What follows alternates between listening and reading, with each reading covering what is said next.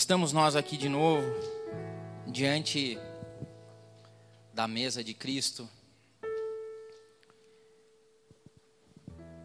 Essa semana nós estivemos os pastores reunidos e o nos preparando para o culto e falando sobre o final do ano. E o Marcos chegou para mim e falou: Del, você vai ministrar no domingo? Fale sobre o sacrifício. Sobre o sacrifício de Cristo na cruz do Calvário. E essa semana, nos últimos dias da semana, eu me debrucei mais uma vez no sacrifício de Jesus Cristo. E eu te convido a gente fazer essa viagem mais uma vez. Eu queria que você fechasse seus olhos aí. Eu vou fazer uma leitura e depois vou orar, mas eu queria que você se concentrasse na leitura que eu vou fazer. Feche seus olhos. Mas o fato é que ele levou nossas doenças, nossas deformidades, tudo o que há de errado em nós. Pensamos que ele era culpado de tudo isso, que Deus o estava castigando por sua culpa. Mas foram os nossos pecados que caíram sobre ele, que o feriram dilaceraram. Foram os nossos pecados que o esmagaram, os nossos pecados. Ele recebeu o castigo e isso nos restaurou. Por meio das feridas dele, nós somos curados. Nós somos como ovelhas que se desviaram e se perderam. Cada um de nós fez o que quis, cada um escolheu um caminho próprio e sobre ele o Eterno descarregou todos os nossos pecados. Sobre ele o Eterno descarregou tudo o que fizemos de errado. Ele foi afligido e torturado, mas não disse uma única palavra. Como a ovelha que é levada ao matadouro, ou o cordeiro que é levado para ser tosqueado, ele aceitou tudo em silêncio. A justiça falhou e ele foi levado. Aqui entre nós, alguém de fato sabia o que estava acontecendo? Ele morreu sem pensar no próprio bem-estar dele. Ele foi golpeado, sangrou pelos pecados do meu povo. Eles o sepultaram com os maus e o jogaram num túmulo com os ricos. Embora nunca tivesse feito mal a ninguém, ou dito uma única palavra que não fosse verdade. Mas era o que o Eterno tinha em mente desde o início: esmagá-lo com sofrimento. O plano era que ele se entregasse como oferta pelo pecado, para que assim visse o fruto disso. E o fruto de tudo isso é vida, vida e mais vida e por causa dele o plano do eterno se realizará. Daquela terrível angústia da alma, ele verá que valeu a pena e ficará feliz por tudo que fez. Por meio do que ele experimentou, esse justo, meu servo, produzirá muitos justos, visto que ele mesmo carregou o peso dos pecados deles. Por isso, eu o recompensarei generosamente, com o melhor de tudo, a mais alta honra, porque ele encarou a morte e não recuou, porque ele se ajuntou à companhia dos marginalizados. Ele tomou sobre os ombros os pecados de muitos e assumiu a causa de todos os culpados. Senhor Deus amado, Arrebata o nosso coração nessa manhã, Pai. Toma o nosso espírito, a nossa alma, a nossa mente. Nos faz entender um pouco mais, ó Pai, o que significou tudo isso. Limitados que somos, pequenos que somos, enganados e frágeis que somos, ó Pai. Mas eu te convido, Espírito Santo, nos faz entender um pouco mais. Nos faz entender, Pai, Toca nossas vidas de um jeito especial nessa manhã. Abre os olhos da fé. Que por um minuto ou por minutos que sejam, ó Pai, que a gente se conecte verdadeiramente com o Senhor e que os teus mistérios sejam um pouco mais revelados a nós. Que a gente entenda um pouquinho mais, mesmo na nossa pequenez, fragilidade, pecaminosidade, a gente possa entender um pouco mais, ó Pai, o tamanho do seu amor, um pouquinho mais. Em nome de Jesus, amém.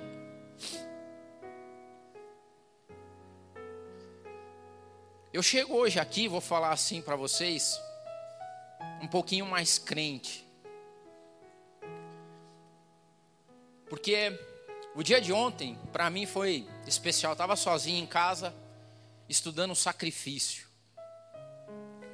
Comecei talvez a entender por que, que algumas pessoas chegam até a fé em Cristo estudando isso.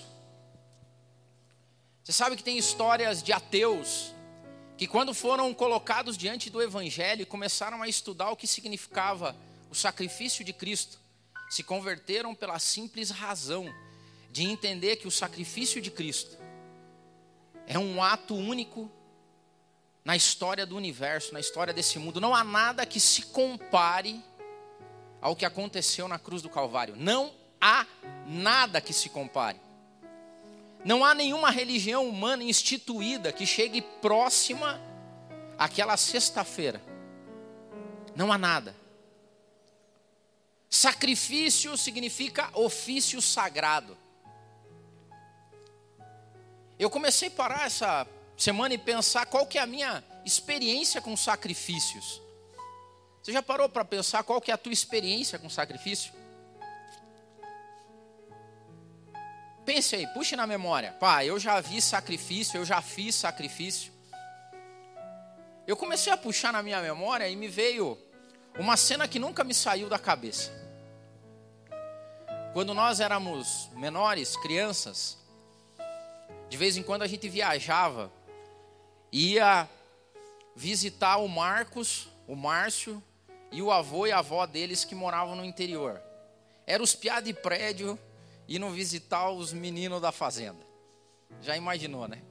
Os piá de prédio sempre entravam em confusão, porque não estava acostumado com as coisas.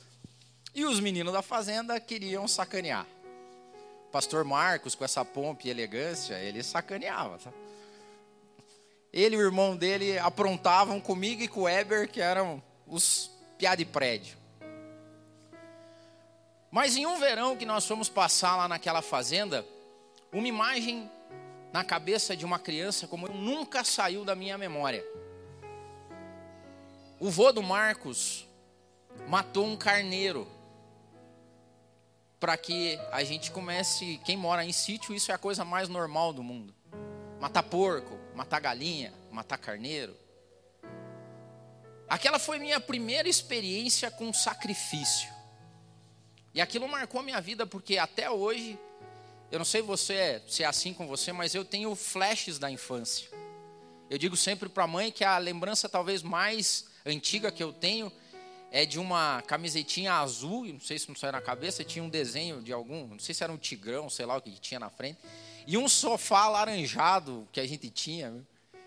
E eu lembro, assim, a mim, o que me vem na mente é eu olhando para baixo, me vem a camisetinha e o sofá alaranjado. Acho que essa é a memória mais antiga que eu tenho da minha infância. Mas eu tenho memória muito nítida e clara daquele carneiro morrendo. O pai do Marcos, eles matavam o carneiro e depois eles penduravam pelas pernas para poder tosquear, tirar a pele. E fica uma bandeja embaixo com sangue escorrendo, com uns fluidos meio esquisitos e e o carneiro fica com os olhos abertos ainda lá, e aquela cena. Cara, aquilo nunca saiu da minha memória. Nunca. Eu lembro nitidamente, claro, como se fosse hoje. Eu entendo, talvez esse seja o mais próximo que eu já tenha chegado de um sacrifício próximo ao que se falava no Antigo Testamento.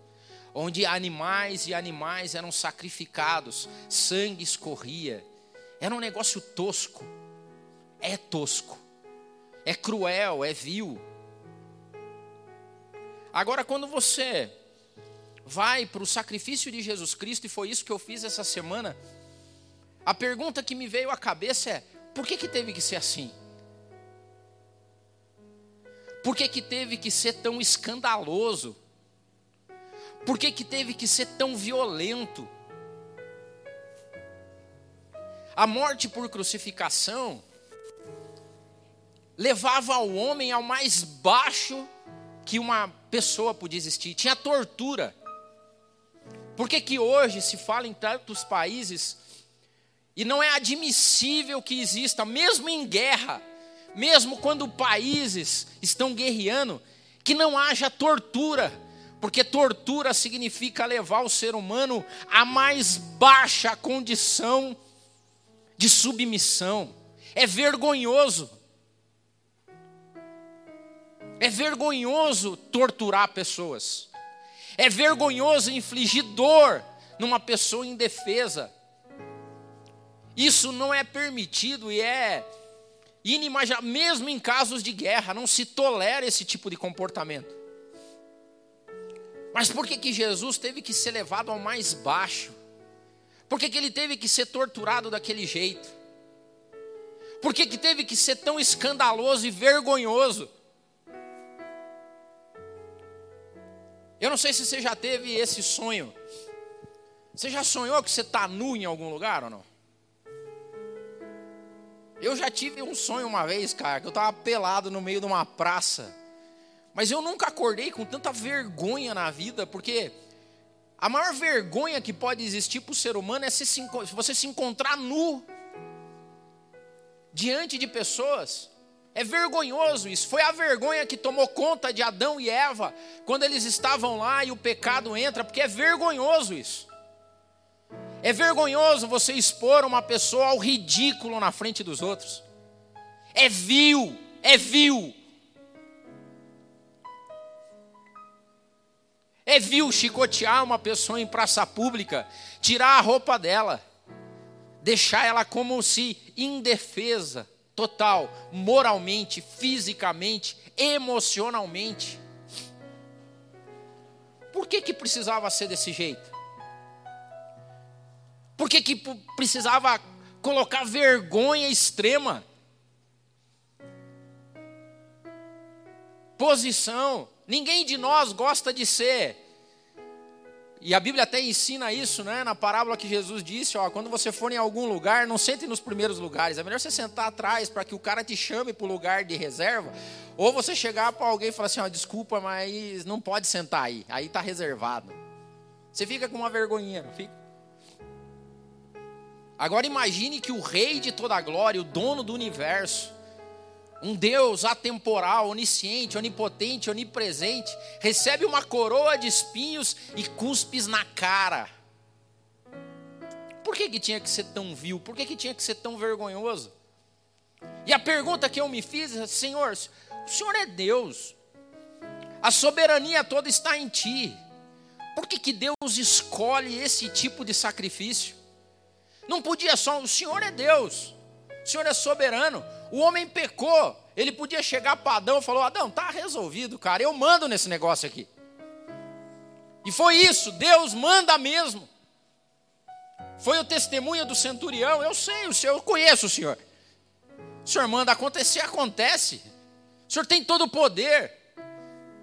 A soberania divina é inquestionável. Quem questionaria Deus? Quem? Quem, se não tem mais nenhum criador, só há um e o resto é tudo criatura? Deus podia ter chegado e falou assim: beleza, vamos começar de novo. Deus podia ter dado um Ctrl Alt Del, não podia? Vamos, deu errado, gente. Vamos, desliga e liga. É assim que funciona. Ah, já tentei todas as formas. O que, que faz? Desliga e liga, começa de novo. Deus podia ter desligado e ligado e começado tudo de novo. E isso me veio à tona, por que isso, meu Deus? Por quê? Por que, que tinha que ser desse jeito? Por que, que tinha que ser tão escandaloso, vil, cruel, violento? Por que, que a gente ia ter que. Por que, que as pessoas tinham que assistir aquilo? E a resposta que eu cheguei é que o sacrifício de Jesus Cristo teve que ser do jeito que foi, porque ele teve que satisfazer a justiça de Deus. Agora ponha na tua cabeça a seguinte questão: o que, que seria possível fazer para que Deus se sentisse satisfeito? Vamos falar primeiro de satisfação. Parentes, para a gente entender isso. Você já se pegou satisfeito com alguma coisa? Talvez a melhor, a melhor analogia que eu acho é quando você come. Você está com fome, velho. Daí você vai lá e. Aí sabe a hora que você já comeu tanto, mas tanto mesmo, que o garçom passa, o que, que acontece? Já embrulha o estômago, você fala, estou satisfeito. Satisfação quer dizer que você fez o suficiente. A hora que o cara chega e fala, estou satisfeito, não precisa fazer mais nada. Tá beleza, tô. Ah, já deu aquela dorzinha aqui em cima, assim, ó. Nós gordinhos entendemos um pouco mais disso do que outras pessoas. Essas, essa sensação de saciedade. Assim, ah, uh, sofazinho agora. Agora transporte isso para Deus, porque Deus é a soberania. O que, que seria suficientemente satisfatório para que Deus olhasse e falasse assim: estou satisfeito?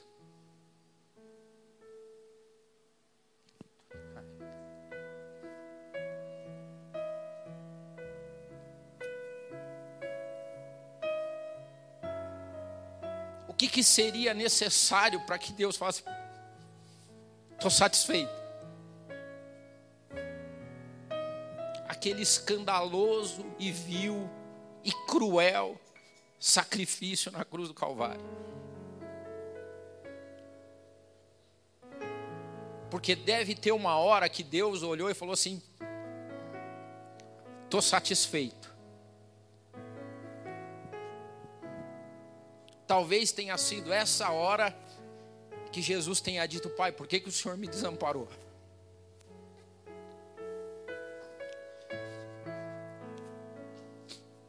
Satisfazer a justiça de Deus, a ponto de Deus olhar e falar assim: deu, deu.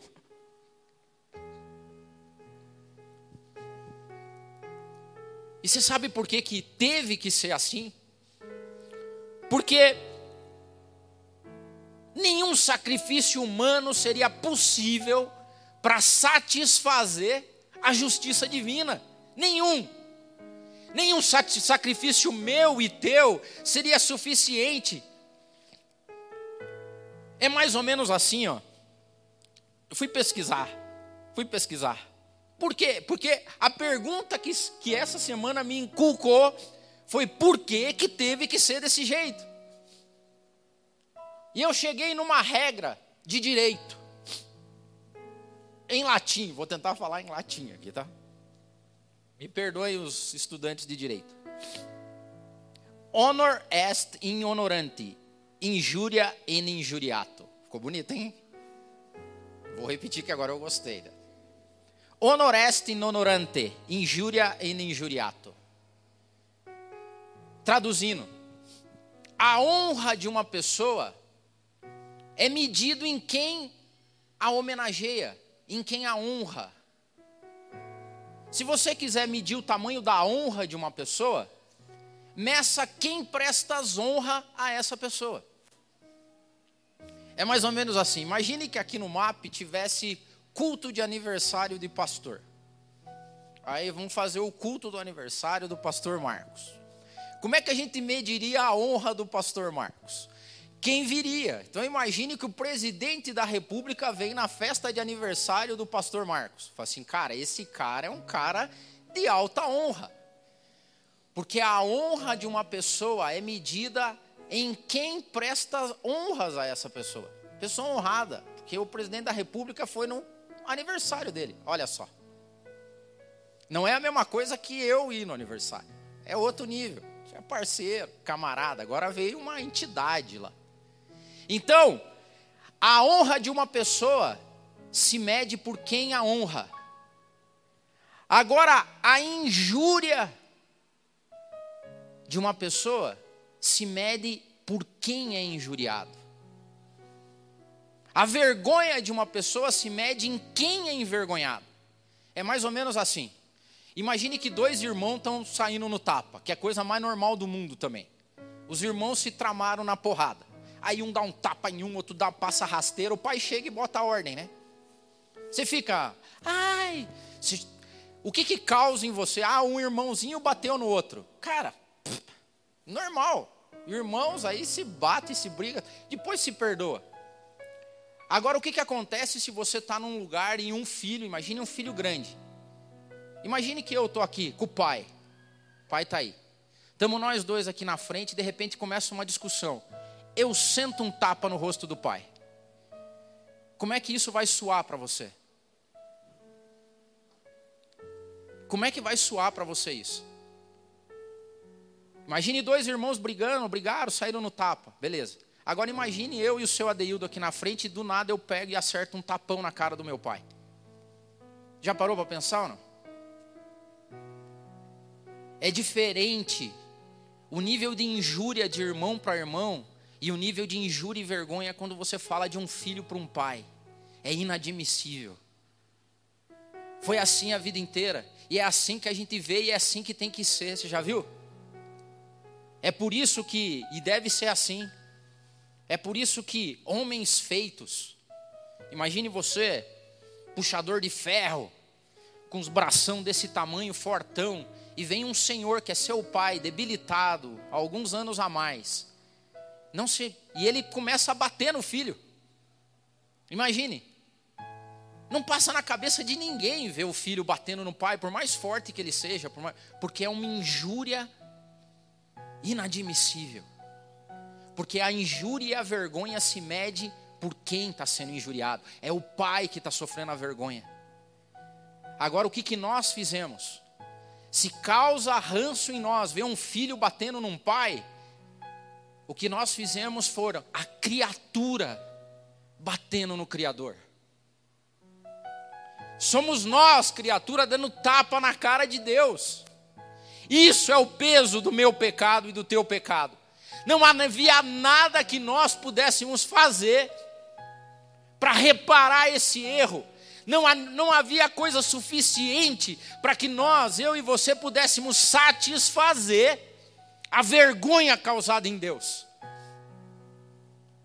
O que, que precisou acontecer?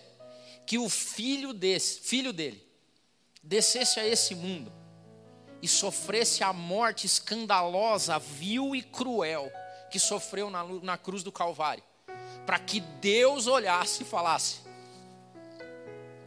estou satisfeito.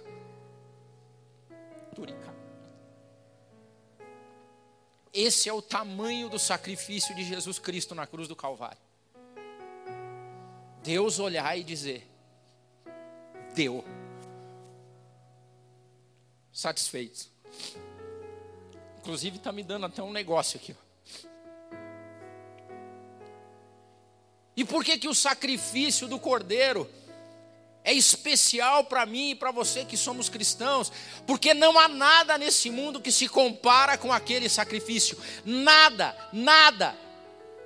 Porque em todas as religiões, todas as religiões instituídas até hoje, se espera que o homem faça alguma coisa, que o homem se aflija, que o homem faça jejum, que o homem sofra, que o homem busque, que o homem ore, que o homem faça. O homem faz alguma coisa e daí Deus responde de alguma forma.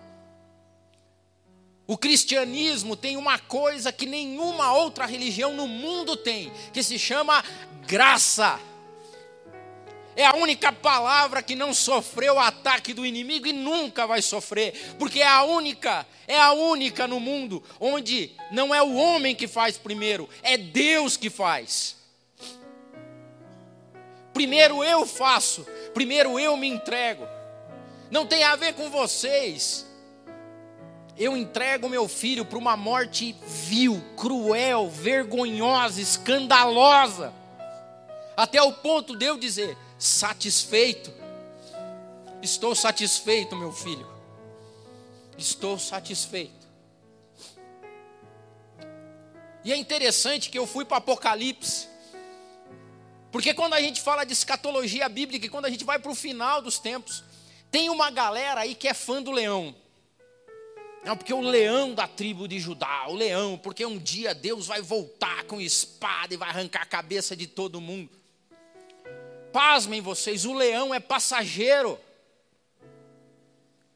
A figura de Cristo utilizada no leão serve um propósito único na história. Agora, o cordeiro é eterno. O que diz em Apocalipse: já não, verá, não haverá maldição nenhuma. O trono de Deus e do cordeiro estará na cidade. Não vai ter um leão sentado lá, vai ter um cordeiro. Porque as pessoas não entendem ainda o tamanho do sacrifício na cruz do Calvário. A Bíblia ainda diz mais: diz assim, então os reis da terra, os príncipes, os generais, os ricos, os poderosos, todos os homens, quer escravos, quer livres, esconderam-se em cavernas, entre as rochas das montanhas. Eles gritavam às montanhas e às rochas: caiam sobre nós, esconda-nos da face daquele que está centrado no trono e da ira do cordeiro. Entre o leão e o cordeiro, o leão é passageiro, o cordeiro é eterno. O sacrifício na cruz do Calvário durou, é infinito aquilo que aconteceu. Os teólogos dizem isso da temporalidade do cordeiro, a temporalidade, a temporalidade da cruz. A cruz já existia antes da fundação do mundo e o sacrifício do cordeiro vale por toda a eternidade. E é isso que Deus e Cristo nos deixou. Não esqueçam disso. Não esqueçam, porque vocês vão viver tempos difíceis. As pessoas vão mudar a cabeça de vocês. O mundo vai passar, as concupiscências vão aumentar. Ideologia, sincretismos, mas nada jamais vai apagar o sacrifício do meu filho Jesus Cristo, o Cordeiro de Deus que tira o pecado do mundo naquela cruz. É por isso que nós nos reunimos, é por isso que nós vivemos. E é maravilhoso, é isso que eu falei. Eu, quando me debrucei essa semana de novo, eu falei: Senhor, obrigado, Senhor. Mais crente, sair dessa experiência mais crente. Toda vez que você voltar à cruz de Cristo, você sai dessa experiência mais cristão. E Paulo disse isso escrevendo aos Romanos, porque do capítulo 1 até o capítulo 11 de Romanos, ele conta essa história. Ele fala o que significou aquele sacrifício de Jesus Cristo na cruz do Calvário. Ele contou ao mundo toda essa história que eu estou contando aqui em poucos minutos. Aquele evento que mudou a trajetória do universo. E Paulo diz: foi de graça, galera, de graça. E daí no 12, Paulo coloca a diferença da nossa fé. Onde nós não precisamos fazer nada, Deus fez tudo. E no capítulo 12 ele chega e diz assim: portanto, contado toda essa história, portanto, eu rogo-vos, irmãos, pelas misericórdias de Deus, que vocês, sabendo de tudo isso, sabendo do que custou, sabendo do que foi preciso ser feito para satisfazer a justiça de Deus, sabendo dessa história maravilhosa, sabendo do porquê que teve que ser vil, escandaloso, cruel, violento, eu rogo a vocês, pelas misericórdias de Deus, que vocês se ofereçam em sacrifício vivo, santo e agradável a Deus, que é o culto racional de vocês. O que Deus espera? Está escrito em Salmos, ele diz assim: galera, não custou nada. O que eu espero é um espírito contrito, um coração quebrantado diante de mim. E de boa, de boa, de boa. Se o sacrifício de Jesus da cruz no Calvário não constrange o teu coração, não constrange a tua vida, não há conversão na sua vida. Não há realidade de evangelho, não há realidade de cristianismo na tua vida. Porque eu me peguei pensando nos meus sentimentos. E ontem, quando voltava para o sacrifício de Jesus Cristo, eu fui inundado por vergonha. E durante alguns minutos na frente do meu computador, fazendo o um esboço, eu fui completamente envergonhado, constrangido por Deus.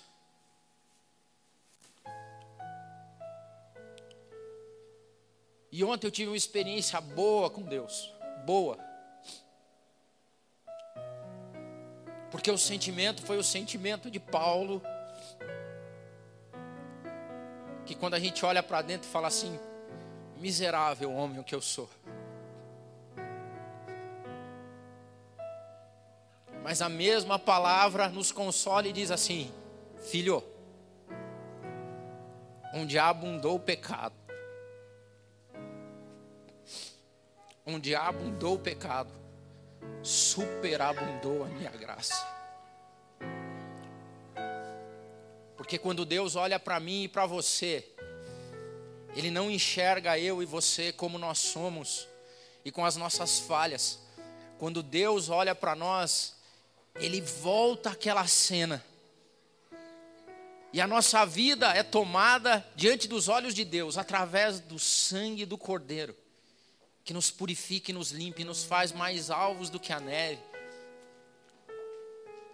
E toda vez que eu e você tentamos fazer alguma coisa, é como se Deus dissesse: Não precisa, filho, porque eu estou satisfeito, porque o meu filho sofreu isso.